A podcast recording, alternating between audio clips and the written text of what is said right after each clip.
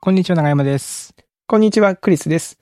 おっさん FM は毎週金曜日、クリスと長山が気になった出来事やおすすめしたい本や映画をゆるゆるとお届けするポッドキャストです。今週もよろしくお願いします。よろしくお願いします。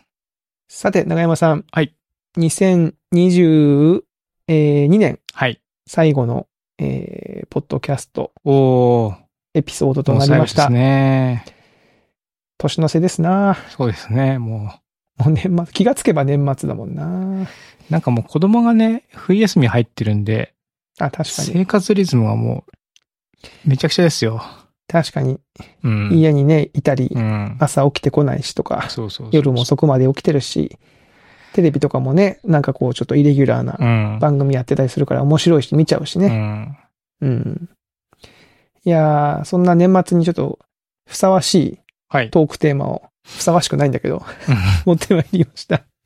ずっとネタ帳に書いてあったけど、ネタ帳にそうそうそう。先送り先送りになってたやつをそう。最後に。ちょっと年内に話しときたいなと思って、うんあの、持ってきたんですけど、あの、親近感湧く、湧かないの LINE を探したい ほうほうほ話なんですけど、うーん、例えばですけど、僕の場合ですよ。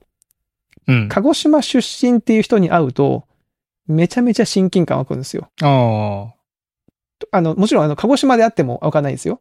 あ。そうですよね。だから京都でとかってことですよ。京都とか東京とかで、え、あ、鹿児島出身なんですか？とか、なると、めちゃめちゃ湧く。で、これが意外と、九州っていうくくりでも湧くんですよね。おー。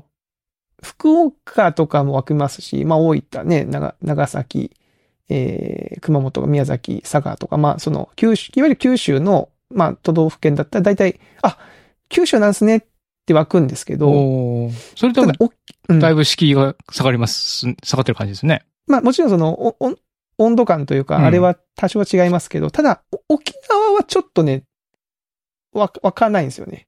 沖縄は違うんですね。沖縄はやっぱちょっと離れてるかうんうら、んうん。同じ、同じ南国ですけど、やっぱり沖縄出身の方とはじゃあ沖縄だなっていう感じの、やっぱ独自性も高いしうんう、ん。まあ逆に沖縄出身の方は沖縄、その本土というかさ、うん京都で沖ね縄、うんえ沖縄出身の人が京都に住んでて、沖縄の人とってなったらやっぱり親近感湧きそうですもんね。湧きそうでしょ。うんこれ長山さんはどうなんですかね関東の方は？僕ね、だから関西に来てるんで、うん茨城県出身っていう風な話になると親近感は湧きます。結構湧く。はい。なんか、おーってなりますよね。おーってなりますね。茨城県から来てる人あんまりいない気がす、あんまり合わないですね、京都だと。逆に東京にいた頃は、うんうん。まあ、それこそ電車で遊びに来れるっていう、まあ、いるわけだ、えー距離感ですから、まあ、頑張ればベッドタウンになるみたいな感じの距離感なので、はいはいはい。まあ東京に住んでる人間における茨城県出身だという地位の低さっていう自覚があるから、あまりこうお互いにその辺はこう、まあ、我々はちょっうんうんとそういうところは隠しておこうではないかみたいな隠し、ておこう。なるほど隠しておくんだ。うんなるほど。えー我々は今東京に住んでる、それでいいじゃないか、みたいなね、そういう気持ちにお互いになるっていう。感じですけども、京都で、まあ、例えば茨城から観光できましたでも、ああ、マジっすかみたいな感じにはやっぱりなる。なる。うん、なるなる。それはわかる。その場合、僕における九州みたいに、その関東圏っていうくくりだとどうなんですか？その、京都にいて。あーあとね、ないです。もう群馬とか栃木は、まあ、別栃木はかろうじて親戚が住んでたりするっていう感じですけども、うん。し、まあ、僕は本当に県境に住んで、住んでいたので、栃木は目と鼻の先だったんだけども、うん。なので、そんなに、うん、親近感って感じじゃないかな。関東っていうくくりはやっぱ微妙っすね。微妙なんだ。うん、まあ、でかいね、親玉みたいな東京がいるから、そうそやっぱこう、ボスがいる地域う。ですもね。そうんなんですよ。なんかちょっとね、うん、変なねこじらせを持ってる感じもするし。なるほど。うん、なんか、栃木、海ねえし、とかさ、そういう。ちょっとこう、対抗意識みたいなのがあるってこと。そうそう、うん、茨城スキー場ねえし、みたいな、そういうなんか、ね、なんかそういうのがありそいや、なるほどう。ね。うん。まあなんかそのエリアは、まあなんとなくそういう出身、なんか不思議でなんですよね。この出身県が一緒っていうだけで、こんなに親近感湧く人間って不思議ってちょっと思ったりするんですけど、うん。生まれが同じ、まあその土地っていうだけでね、なんかこだからまあ遠方であるからっ遠方にいるからが特に、うん、強いっていうのはあると思いますね。遠方にいればいるほど。だって多分アメリカとか、うん。南米とかに今僕ら住んでて、うんそ。したらもう日本ってだけでもう、おーってなるじゃないですか、きっとね。確かに。うん。沖縄だろうが北海道だろうが。はいはいはい。なんかこれ計算式とか作れそうですね。こう、距離、距離に 応じて、エリアが広がっていく広がっていくみたいな。比例してて。いくみたいな。うん。うん。確かに。そういう感じありそうですね下。手するとアジアっていうだけでね、親近感湧く可能性ありますね。遠かったらあ、もね。っと遠かったらね。うん。本当に。うんああ、アジアな、みたいな感じにうんなる可能性はありますもんね。ああ。うんで確かに南アフリカとかにずっといて、うんアジア人見たら、まあ、南アフリカにいるか、まあもっとなんか、その、全然いない。うん全然いないところでしょ？うんうんところで、はいはいはい。アジア人見たら、うわ、アジアってなるかもしれないですね。アジアってなるかもしれないですよね。で、これで、あの、まあ、住んでるところはそうじゃないです。なまあ、なんとなくそんなイメージがつくんですけど、うんあ、の、僕の場合は、名字がクリスっていう、あの、栗の木の栗に、木辺に西の巣。うんうん。あ、これ豆知識であの、クリスっていう漢字は西と木で書けるっていうのを覚えててください。え？何？西と木で書ける。西、ウエスト、西と木、あ、ツリー。の、あ、だけで構成されてるんだ。本当だ。はいお上が西、下が木。えー、木辺に西です。なんで、あ、縦に組むか横に組むか。そうなんですよ。へー面白い。名前ですよね、クリス。あ、面白いですね、これ。これなんかパズルになりそうですね。パズルになりそうです。あの、これ、その、同性の人、僕の場合やっぱ名前がちょっとこう珍しいんで、クリスさんっていう人に会ったら結構親近感湧くんですよ。これは親戚じゃなくても。あ、うんうん。クリスなんですか？あ珍しいですもんね。うん。それはそうじゃないですか、やっぱり。長山さんはどうですか？長山っていうのは。長山はね、うんまあまあいるんで、あ、いるの？長山さん。うん。でもさ、ロング、ロングマウンテンの長い山の方の長山もいますか？結構いる。でもあんま見ないから、インターネット上では、うん。僕、あの、永遠の、永遠の山うんうん。の長山って、え？あったやつ、はいはい。その長山さんは会ったことはあったんですよ。長山さんに会うまでは。ややこ ややこしいけど、うんでもこのロロングマウンテンの方方はあんま、おあんまなかったんで。でも、あの、ジェイドの長山さんあ、確かに。とか、いた。もうめっちゃ身近なところにいた。いたわ。うん。確かに。K 長山くん。うん意外とじゃあそ、そんなに多いから別に同性の場合は、あ、名前、名字が同じだな、ぐらいの長感じ。山はまあ、いる、病院の、京都でも病院で、うん。まあ、呼び出しなんでね、漢字がどっちかでも、ま、っていうとこまではちょっとわかんないですけども、うんうんうん。まあ音は一緒っていうのはありますね。長い短いは確かにちょっとあれなのかな珍しいのかなでも別にあれか、その自己紹介したときに、あの、長山です、長山ですって言って、え、どの長山ですか？みたいな会話は起こり得るんですか？それは。な、いや、意外になくて、永遠の A で書かれることはありますね。あるんだ。うんああ、なるほど。あだからそう考えると少しあれかな。マイナーなのかな。どうだろう？でも、あんまりそういうふうに思ったことはなかったですけど。ーうーんうんまあでも確かにさっきあの知り合いにね、一人同じな、ま、名字の方いらっしゃるんで、うん。あの、別に珍しくはないのか。うん。確かに。あ、結構いらっしゃいますよ。全国で、何人ぐらいいるんですか？えーおよそ15,600人。多いのか、それ。えっ、と、順位で言うと1135位。それも、それも上なのか下なのかもわかんない。うんちなみにクリス、この僕のクリスは、その半分ぐらいですね、大体。あの、人数的には。8700人ぐらい。なるほど。うん。で、全国順位もそれで1786位とか書いてますね。レア度が高いですね、やっぱり。由来ネットによるとう。ん意外と、まあでも、まあ、いることはいるのか。ああ、なるほど。僕の場合、あの、クルスとかと間違えられるんですよね。うんうんうん。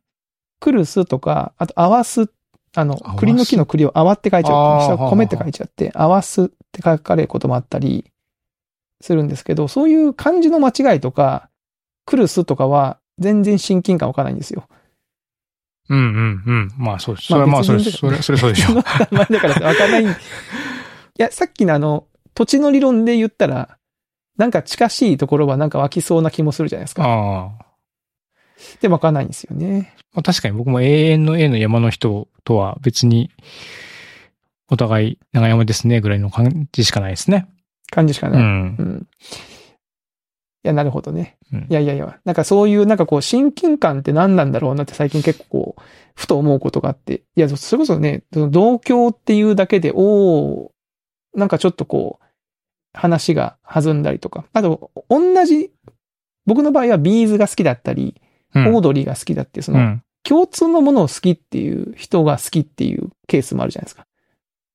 あ同じ趣味を持ってまあアイるとか、ドルとかアイドルとか。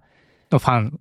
そうそうそうそう。僕ビ、 B'z が好きなんで、 B'z ファンって言われると、おーってなるんですよ。はいはいはい。だから僕があの、 B'z のライブパーカーとかを着て、えー少年野球とかにこう、行ってうんやってたら、なんかその保護者のお母さんの一人がこう、あの、クリスコーチっつってこう呼んで、ちょっと、あ、はいはいって呼ばれたんで、こう近くに行ったら、うん。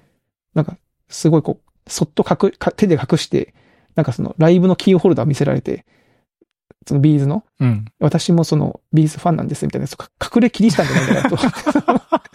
別にもっと堂々となんでそこ、話すよねそんなに、そんなに罪悪感があるみたいになね、なんかこの、ビーズファンってバレちゃいけないみたいな感じの雰囲気になったんだけど、いや別にもっとオープンでいいと思いますよって言ったんですけど、うんうんうんやっぱこう、同じものが好きだっていうので、なんかこう親近感とか仲間意識みたいなのがね、うん生まれるケースもあるのかなと思って。そんな、そう、か、そうですよ。同じカルチャーが好きだっていうのはわかる。ただそう、わかるなんか、そう、出身地が一緒で一瞬盛り上がるんだけど、うん。例えば飲み屋さんとかで会って。うん。でもなんか、別に茨城も広いよな まあ確かにね、とかさ、なりますよね。あの、鹿児島、あ、鹿児島出身？あ、鹿児島どこですか？って言って、あ僕はあの市内の方ですって言って、相手が全然違うとこだと同じ鹿児島の。うん。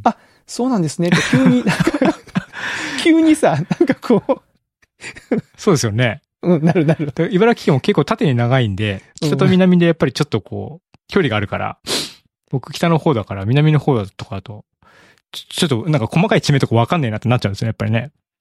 そう思うと、あれか、その、出身地を聞いて、例えば僕が鹿児島ですって、長山さん鹿児島ですって言った状態は、いわゆるスロットでいうところの37の7が2つぐらい揃った状態で、そうそうそうそうそう。リーチかかった状態ですね。リーチかかってる状態で、うんえ、で、これでもし、本当に街レベルとかで、そうそうそう。一緒だったらもうめちゃめちゃ盛り上がりますよ、バーンってね、わー来たーってな各るけど、編来たってなるけど、うん、い一個ずれるみたいな ね。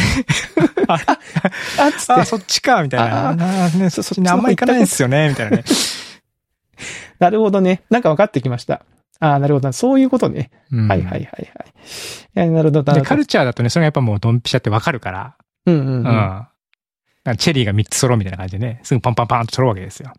でも、カルチャーでもありますよ。まあ、ビーズファンって言って、うん結構こう、リーチかかった状態で盛り上がりますけど、うん。やっぱラストピースというか、例えばどのあ、アルバムがいいとか、とかねどの曲がいいとか、あ、あの、あ、で、自分の中でちょっと、い今、それはちょっとあれかなっていうところにこう、ハマると、ああ、そっちか、みたいになるの？なっちゃったりとかね。まあ、それはね、古参新参問題とかありますからね。ビーズはないかもしれないけど、あの、アイドルグループとかね、あるかもしれないですね。その誰が好きとか、ねうんうんうんううんん。いや、なるほどね。すいません。あの、しょうもない話でございました。はい。なんかこの、親近感湧くっていうメカニズムをちょっとね、話したかったんで。うんはうん。い。これずーっとなんか話したかった。あ話せてよかった。すいません。あの、さ、さほど盛り上がらず申し訳ないです。でも、親近感湧くで言うと、うん。この間ツイッターにもちらっと書いたんだけど、なんか最近ちょっと人と会うんですよね。あはいはいはい。直接お会いして話すってことがあったんですけども、みんな結構スタイフも聞いてってくれて、ああ。で、おお会いして話すと、もう全う然ん久しぶりな感じがしないっすって言われるんですよ。ほうほうほう。うん声聞いてるから。声、声聞いてるから。長山さんの。僕からすると全然声聞いてないんで、おめちゃめちゃ久しぶりって感じなんですけども、そう、めちゃめちゃはいはいはい対象、非対非対象なんですけども、はいはいはい。で、なんかね、その、声、声を聞いてる時間、声に接してる時間がやっぱり長いっていうのは、結構親近感を持ってもらえるんだな、みたいなのは、ちょっとこう、そういうのを聞いていて、そういう感想をもらっ確て、うん、思ったので、なんかブログ読んでますとかいうよりは、うんうんポッドキャストの方がこう、親近感的なものは、もしかしたら大きいのかもしれないなと思って。確かにね。うんしその、ましたねよりこう、パーソナルな部分に触れてる感じがするんでしょうね。うん、うん、ううん。ん。いやややっててよかったですね、ポッドキャスト。うん。よかった少しでも。ね、うんはい。相手の方にこう親近感が湧いて。はい。すいません。そんな話をして、恐縮でございました。で、あの、年末にですね、うんちょっとあの、クリスマスがあったんですよね。はいはい。この、やっぱこの時期になると。で、さっきのあの少年野球の話の続きじゃないんですけど、えー野球の練習に行ってグラウンドでこう子供たちに教えてたんですけど、まあそこにその、選手の妹、妹、まだ未未就学児、保育園か幼稚園に行ってる。妹さんが来てて、お母さんと一緒に、うん。こう見学してたんですよ。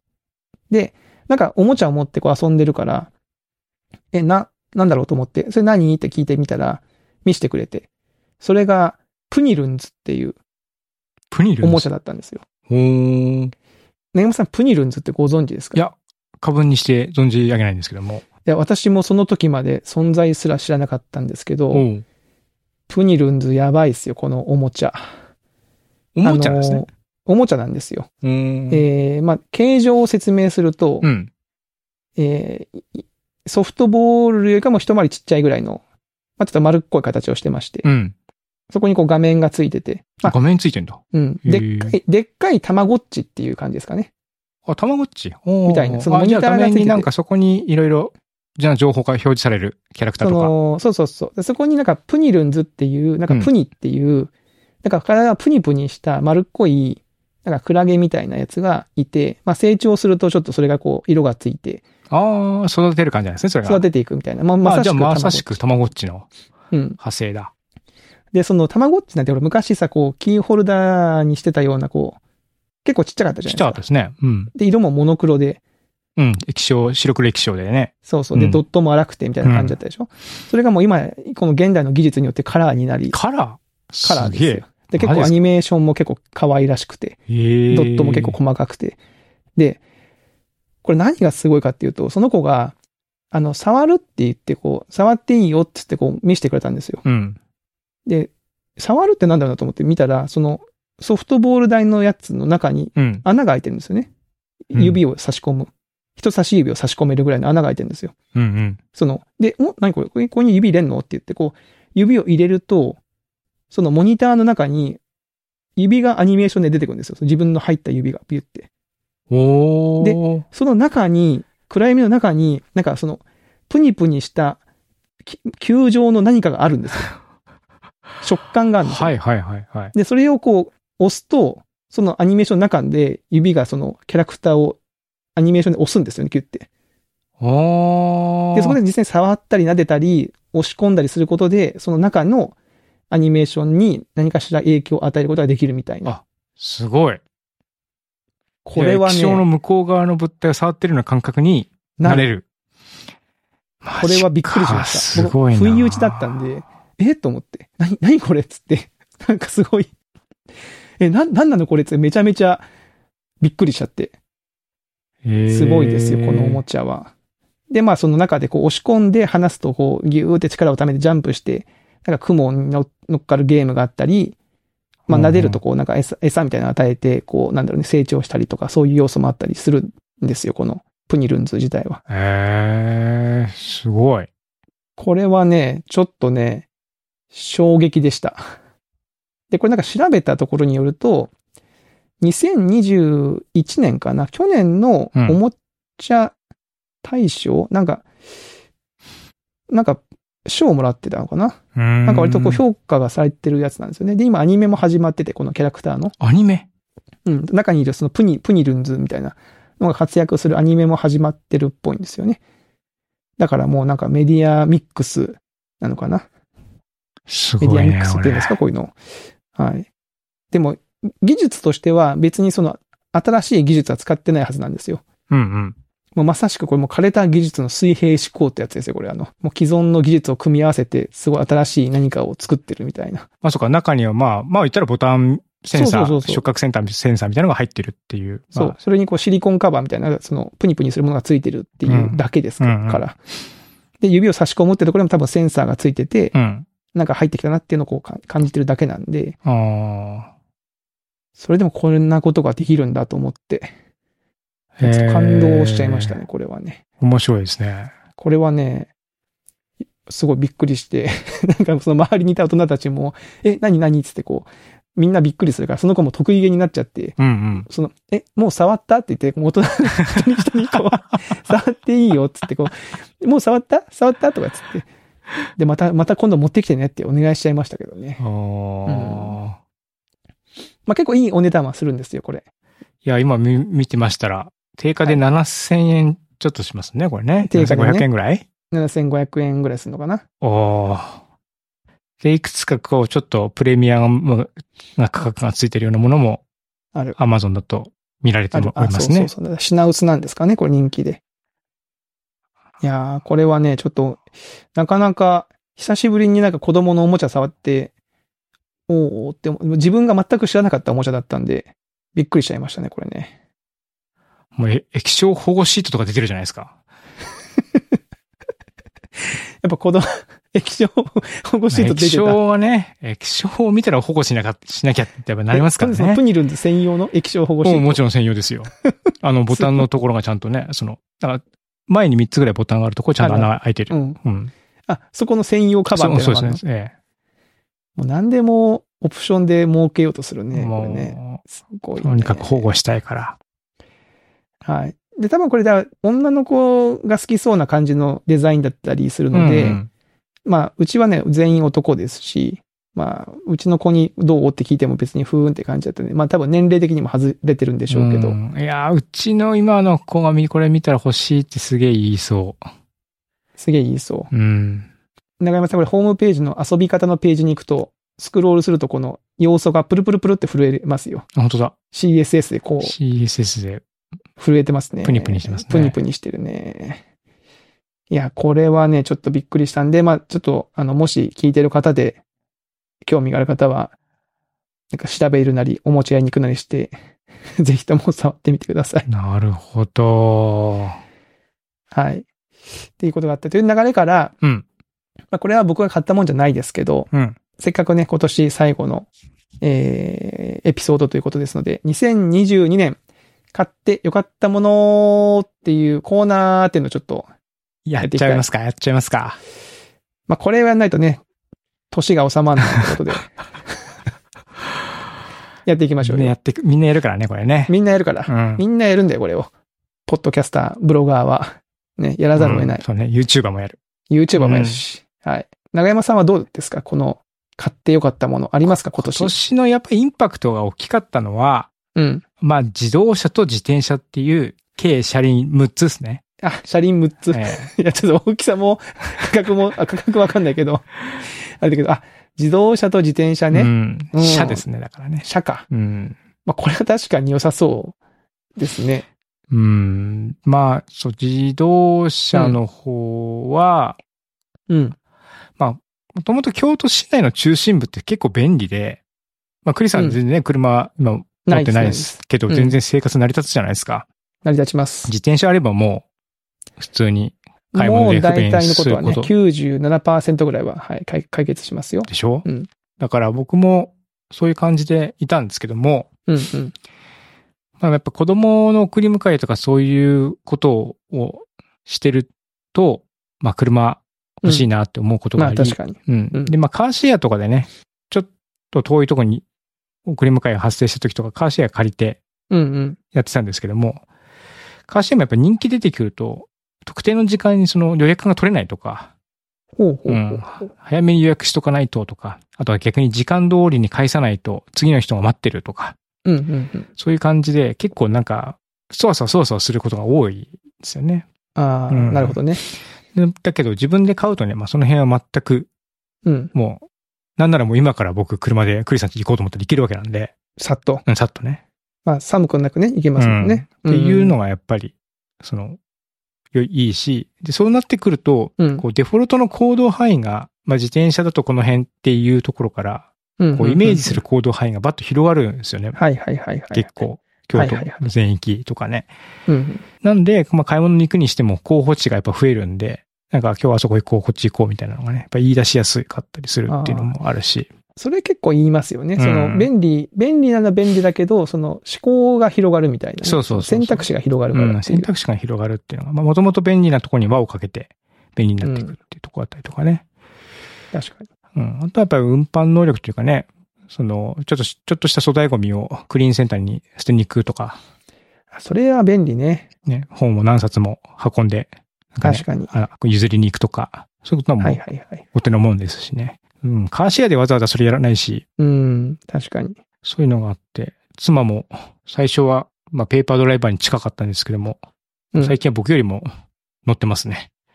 普段から活躍。うん、もうさ最近はもう寒いから、もうなんかい、ちょっと近くのスーパーまでもう車で行っちゃうみたいな。そこ、すぐそこじゃんみたいな。いやさ、はいあの、田舎ってそうですよね。うん僕、鹿児島だと本当に、あの、京都だったら絶対歩くなって距離のスーパーに、鹿児島の人車で行ってましたわ。うんうんそう田舎はそう。それは田舎では僕も経験したんですけども、はいはい。いそれがこう、ちょっとでも発生してると思って。やいやーそう車があったら乗りますよ、あればそりゃ。あればそうなっちゃうよね、と。うん、確かに。まあでもいいですよね、その便利だしね。あの、うん買い物した後の荷物もほら、いっぱい重たくなく運そうそうそうそう。べるわけだし。それも便利、それもいいんですよね。あれをまた全部持って自転車に乗せてとかって言って、うん、まあ最近はないけどね、子供も乗せてとかやってると、うんもうなん、か何キロ今ここに乗ってるんだみたいな感じになるじゃないですか。はいはいはいはい。うん、ああいうなんかね、こう怖さ、怖さというかね、不安な感じとか、あと、重いみたいなのない、ないですから。あの、たまにほら、スーパーに行くと、本当なんか年に1、2回、なんか箱物で売ってて、あ、なんかちょっと欲しいかもって思う時はいはいあはい。ありますね。るじゃないですか。うん安売りしてて。うん。でもなんか、やっぱ歩いてたりすると、いや、これ持って帰れねえもんそう、な無理ですよね。思うけど、車だったらね、ひょいって積めばいいわけですから。そうなんですよ。だからそういうなんかね、微妙なところなんですけど、だからそこにお金を払うのかどうかっていうところはあるんですが、はいはいはい。まあ結果としては、うん。まあライフチェンジングだったなっていうのは思いますね。なるほど。ね。うんそれが自動、自動車。自動車。いや、いいよな、んうん、で、もう一つ自転車ほうほうほう自転車も今年たくさん乗りましたけど、めっちゃ乗ってね、うん。転んだり、このなりね、蜂に刺されたり、そう、いろんなアトラクションが、でも楽しかった。あと、ええ近藤さんと一緒に山 いやあったり。山であったりとかね。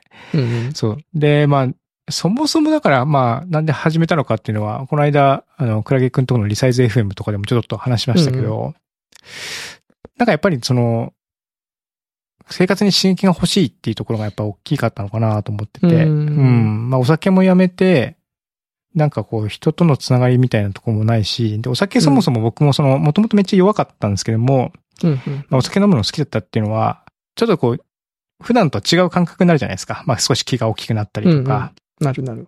うんで、それをベースにしてこう人と話をしたりとか、知らない人と会話もしたりとかっていうような感じで、まあ僕特にそういう知らない人と話するのが好きだったから、お酒飲んでる時に。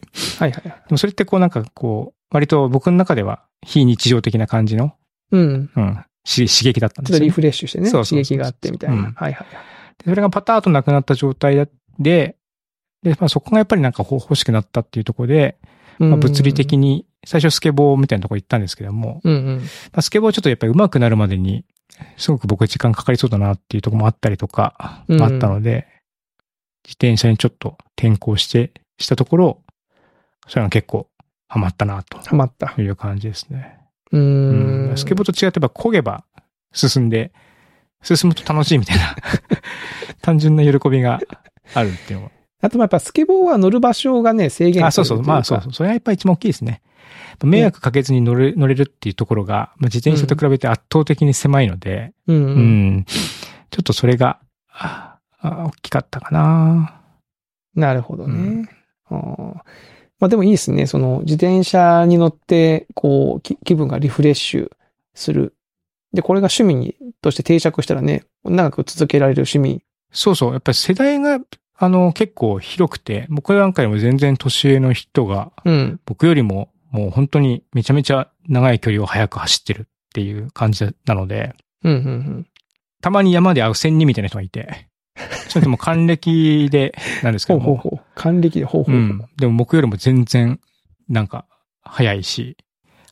僕よりも全然速いし、だけども、電動のマウンテンバイク乗ってるから、もうなんか、一瞬で見えなくなる。なるほど。最近はさ、電動のマウンテンバイクみたいな、のそう、人と。うん。だから、そう、だから世代、この間はね、もうね、二十歳ぐらいの男の子と、ほうほう。自転車の話で盛り上がって話したりとか、ほうほうほう。お酒飲まなくても、その、自転車っていうのを媒介にして、うんうん。いろんな世代の人とお話しするっていうことができて。あれじゃないですか。今日の最初に話した親近感みたいなところというか、あ、そうそうそう、そうでしょうね。きっとね、自転車好きだからうん私も好きでっていうんで。共通な話題でこそうぐっと距離が縮まるみたいなところですよね、うんきっとね。で、さらに一緒にね、ツーリングに行ったりすると、うんよりそこで距離がぐっと近づくっていうのもあるんで、なるほど。うん。面白いですね。いいですね。なんか、そうそう。だから、普段全然ね、関わらないような、その、まあ、学生さんもそうだし、えー大学の先生だったりとか、はいはいはい。もういろんな職種の人なんだけども、まあ、自転車を中心にして、まあ、集まったり、お話ししたりとか、うーうんん。するっていうのは面白いですね。うーん。いや、そうか。自転車ね。自転車、僕もなんか家に置くとこがあったらなそれをし、まあでもちょっとね、やっぱお金、お金かかるのと、あと僕がまあ乗るのが下手なので、ちょっと怪我をしてるっていうのはありますけども。でもね、あの、自転車に関して言うと、うちも買い替え時なんですよ。あの、長男が生まれた時に買った子供を乗せる用の自転車あるじゃないですか。あの、前と後ろと、こう、うんうんあその自転車がもう、子供が乗んなくなったんで、で、なんとなくこう買い物の時に便利だからこうでかいカゴをつけてたけど、まあやっぱ、一応電動なんですよね。その十何年前の。うんもう車体も重たいし、バッテリーも下手ってきてるし、まあでかいからさ、うん。うん。ちょっとこう、それをもう少しコンパクトな感じでシュッとした今っぽいやつに変えてもいいかなって気はしていて。でただそのね、長山さんが持ってらっしゃるような、あのーやつまでスポーティーな感じにすると、やっぱ荷物が乗らないんで、うんそこがちょっと悩ましいところですね。こう、ど、どの辺を探っていくのかみたいな。BMX やりますよ、BMX。BMX ってあれでしょ？なんかあの、ハンドルでくるくる回るやつじゃないの？そうそうそうそう。いやいや、急に変わりすぎでしょ。あの、自転車の駐輪場で今まで子供乗せるチャリンコだったのが急に BMX だったら何何があったんだって思われますよね。うん。ああとはなんかね、うんその、こう、仕事とか生活とか、頭の中がね、結構ね、忙しいとごちゃごちゃするじゃないですか。考えることを。まあしますね。うん。うん。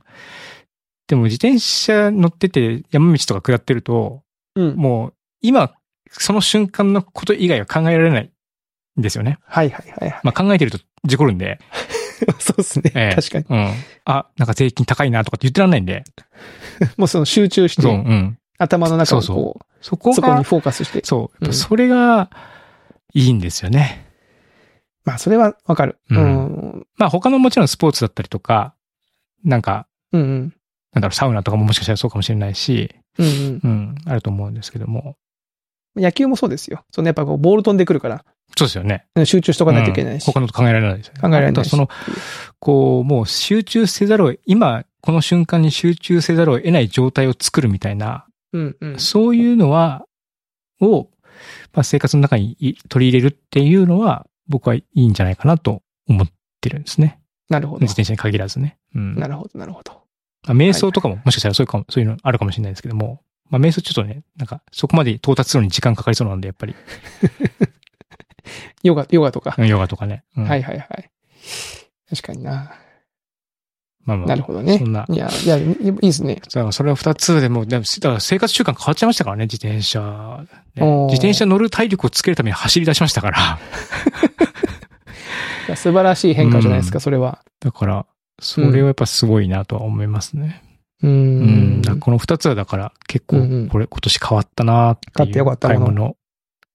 つ、ベスト2でしたね。うん。なんか、ちゃんとしたやつでいいっすね。いや、僕、このテーマで今日話そうと思ってずっと考えたんですけど、うんうん。今年買って良かったものなんだっけってなかなか出てこなかったんですよね。で、一つはまあ、あの、GoPro。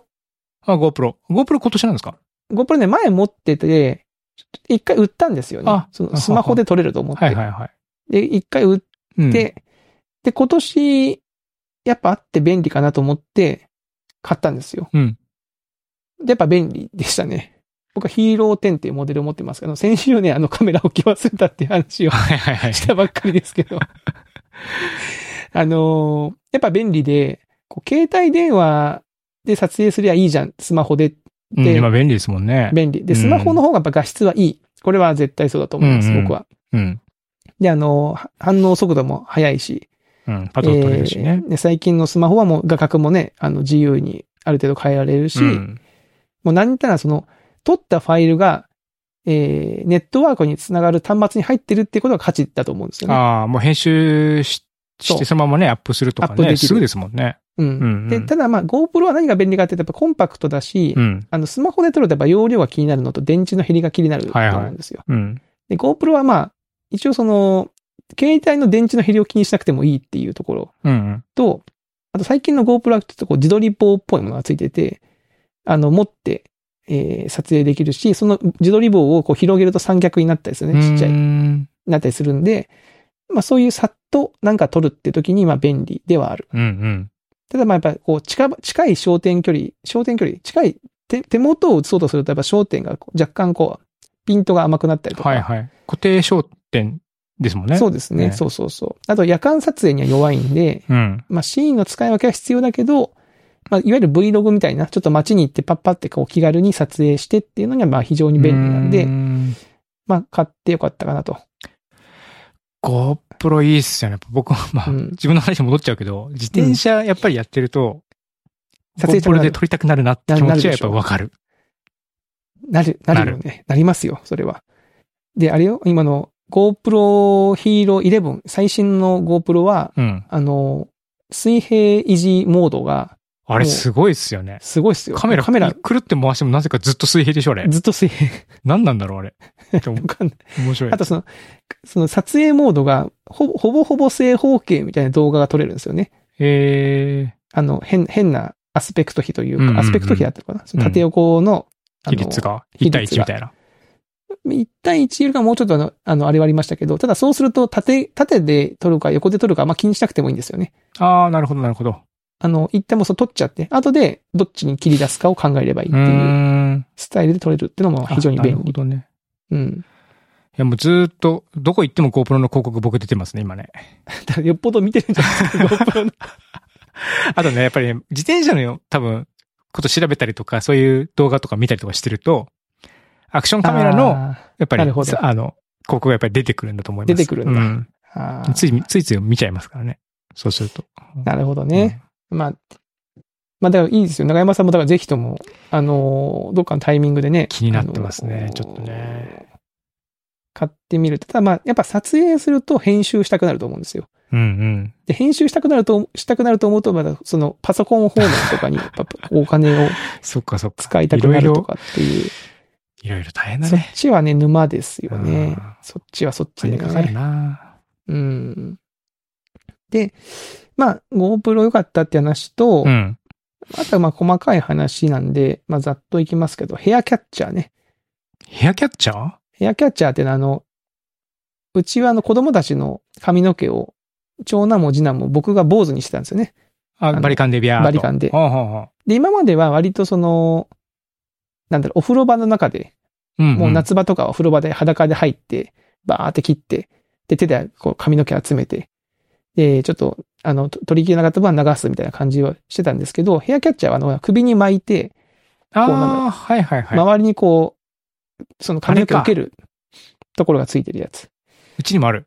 あ、あります、うんうん。あれ、まあ結構便利だな。ななんで今まで買わなかったんだろうあ あれは割と便利ですね。あうん。さっと、あの、切れていいなあ。っていう襟巻きトカゲみたいになるやつでしょ？あ、そうそうそうそうそうそう、あれいいなっていうのと、あと、あの、コンパクトなアウトドアチェア。ちっちゃいやつ。あの、ヘリノックスみたいなやつ？ヘリノックスもタイプがいくつかありますけど、結構ちっちゃくなるタイプですかね。おーちょっとずつあその中でもちっちゃいやつってことですか？そうそうそうそうそう。へえ。あのーやっぱ持ち運びがちっちゃい方が便利ですし、うんうん。で、や野球だったり、まあお出かけした時に、やっぱこう年齢がね、もう44、45とかになってくると、疲れますよね、体がね。うん。で、ちょっと座りたいなっていう時に、なんか最近さ、座る場所がない時もあるわけですよ。野外とか、その、あの、公園だったり、なんかこう、広場に行った時に、うん。そういう時にさっと出して座れるといいっていうね。なるほど。まあ、チェアリングっていうんですか？チェアリングがどこでもできちゃうわけですね。と。はい。うんまあ、これが便利だって話。でも確かに、うんなんか、その、ちょっとね、お散歩出て、あの、レジャーシートみたいなの持ってったりするんですけども、うんうん。レジャーシートも、長時間いると腰痛くなったりとか、はいはいはい、はい。なんか椅子座りてえなってななるんですよね。なるなる。だから、レジャーシートよりもチェアが欲しいなっていうのは思う。ただこの長山さんもうちもそうですけど、ご家族で行かれた場合は、人数ああそっ分かそっかそっか。ないと取られちゃいますもんね、子供にね。そうですね。あ、そうか、子供たちが遊んでる時に、もう、ねまあそうだね。そのパターンでしょ。ょうね。あの、妻と僕と二人うでん、座っ二人でて、子供たちは、まあシートに座りつつ、まあほとんど遊んでるみたいな。遊んでるみたいうな。もん。うこれ最高。もうその絵を想像しただけでもう、ね、すごく幸せそうな、バナー広告みたいなね。確かに、バナー広告に出てきそうな絵がえ、浮かびますからりそうですね。。うん。はい。っていうのがあったのと、あとまあ最後、あのーこれ子供が欲しいっつって買ったんですけど、うん。カードゲームのラブレターっていうカードゲームがあるんですよね。ラブレター、コードゲーム。うーん。。はいい。長山さん、ラブレターってカードゲームご存知ですかね、知らないです。うちが買ったのは、そのラブレターっていうカードゲームの日本アレンジ版っていう、こ恋文っていうやつなんですけど、あ、もともと海外かな？そうですね。も多分海外だと思います。で、これどういうゲームかっていうと、すごいね、1ゲームがすぐ終わるんですよ。うーん。これ。えっと、まあ、カードが何枚入ってた ?48 枚入っていて、まあ、その海外版の方で話をすると、えーまあ、姫と王と魔術師、兵士みたいなその役割が書いてあるんですよね。うんうん。で、手も、手札は1枚なんですよ。あ、自分で1枚持つ。まず1枚持つ。はいはい。で、山札から1枚引いてきて2枚にして、うん。えー、どっちかのカードを切ると。うん。これがね、結構ね、その、まあ、手札2枚しかないから、何を出すかって、もう、割ともう選択肢がもう限られてますし、はいはいもう、う運ゲーみたいなところもあるんですけど、うん例えば、兵士を出すと、兵士を出すときに、例えば長山さんが持ってるカードは、1枚しか持ってないから、長山さんはね、今ね、うん。手札引いてないから。長山さんが持ってるカードは、騎士であるって言って、出して、もし長山さんが騎士を持ってると、長山さんはその負けになるんですよ。そのその時点で。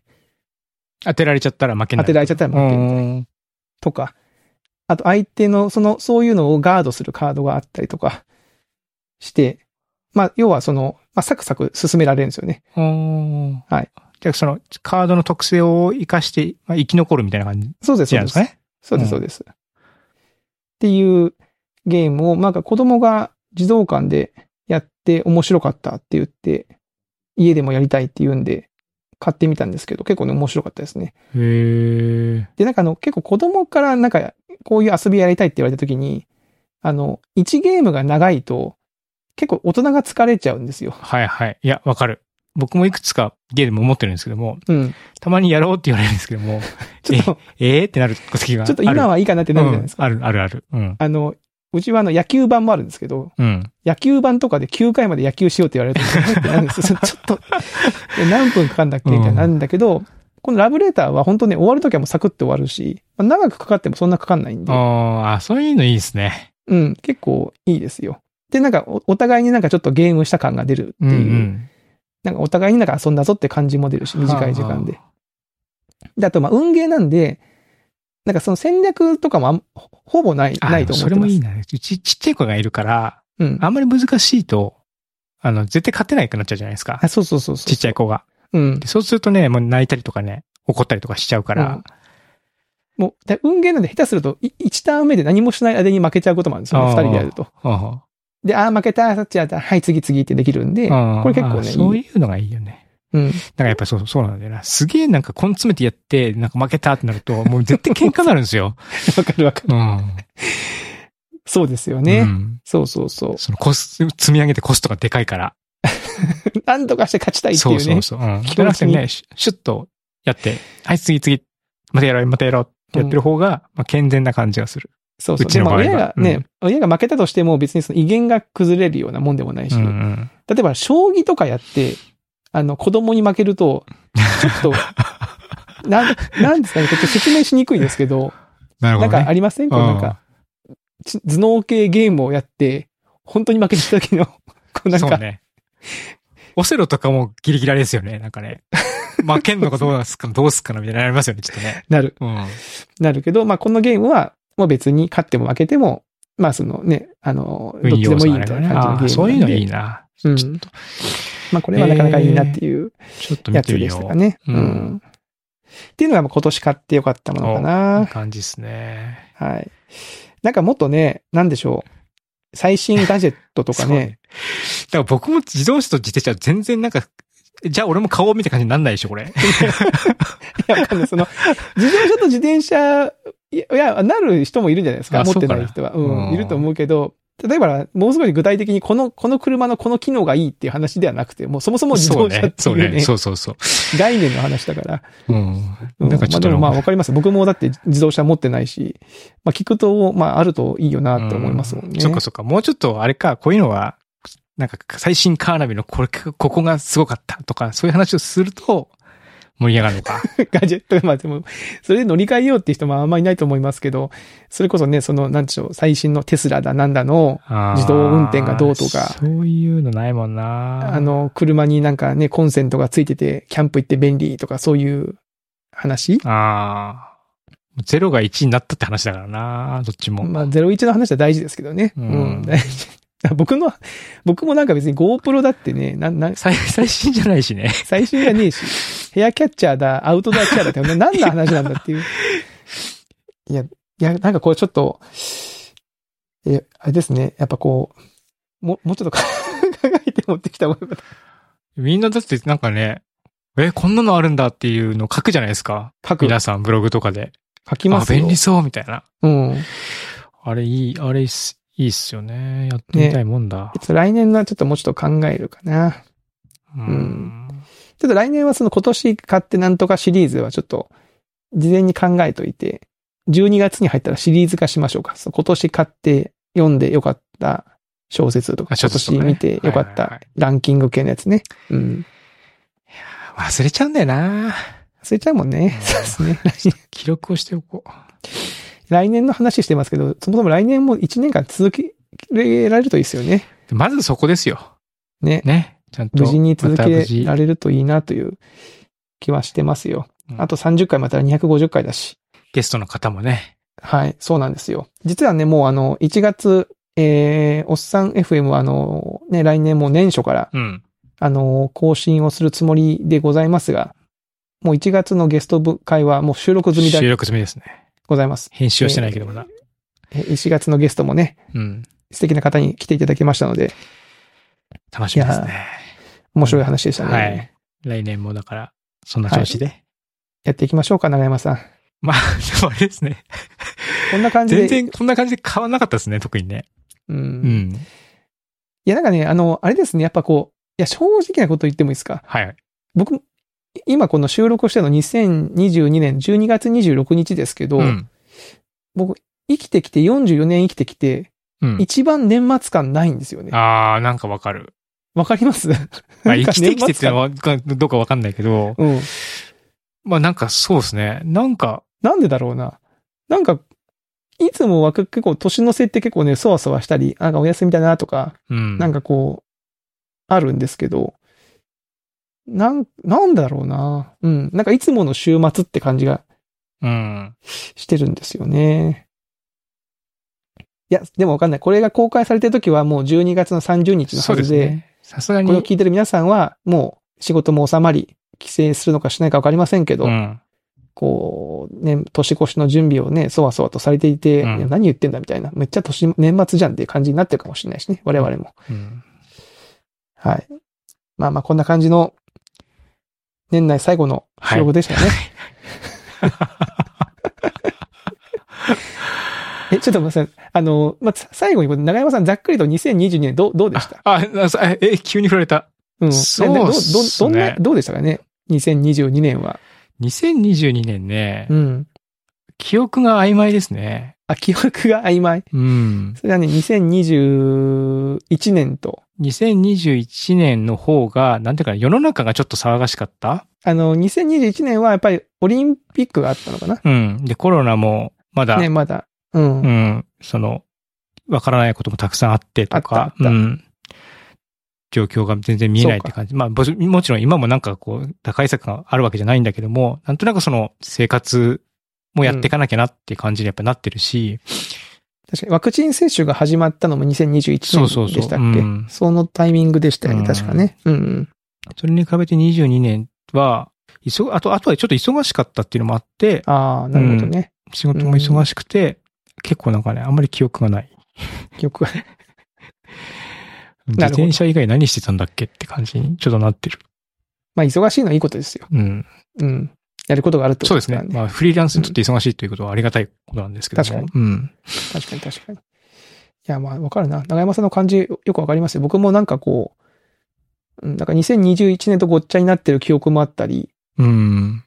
うん、まあ、振り返る、まあね、僕もブログ書いたりしてるんで、読み返すと、あ、こんなことあったなっていうのはあるんですけど、そう、総括としてると、なんかちょっとね、ぐんにゃりしてるんですよね。うん2022年って形がなんかね、あんまりはっきりしないうん。年でしたね。来年はもうちょっとパキッとした、パキッとできるかな？したいね、したいですよね。うん。まあなんか面白いことも、もっとできるよといいなと思いますしそう、ですね。はい。やっていきましょうか。はい。はい。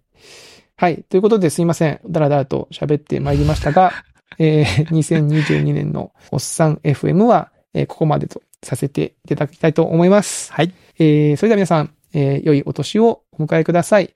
また来年お会いしましょう。さよなら。さよなら。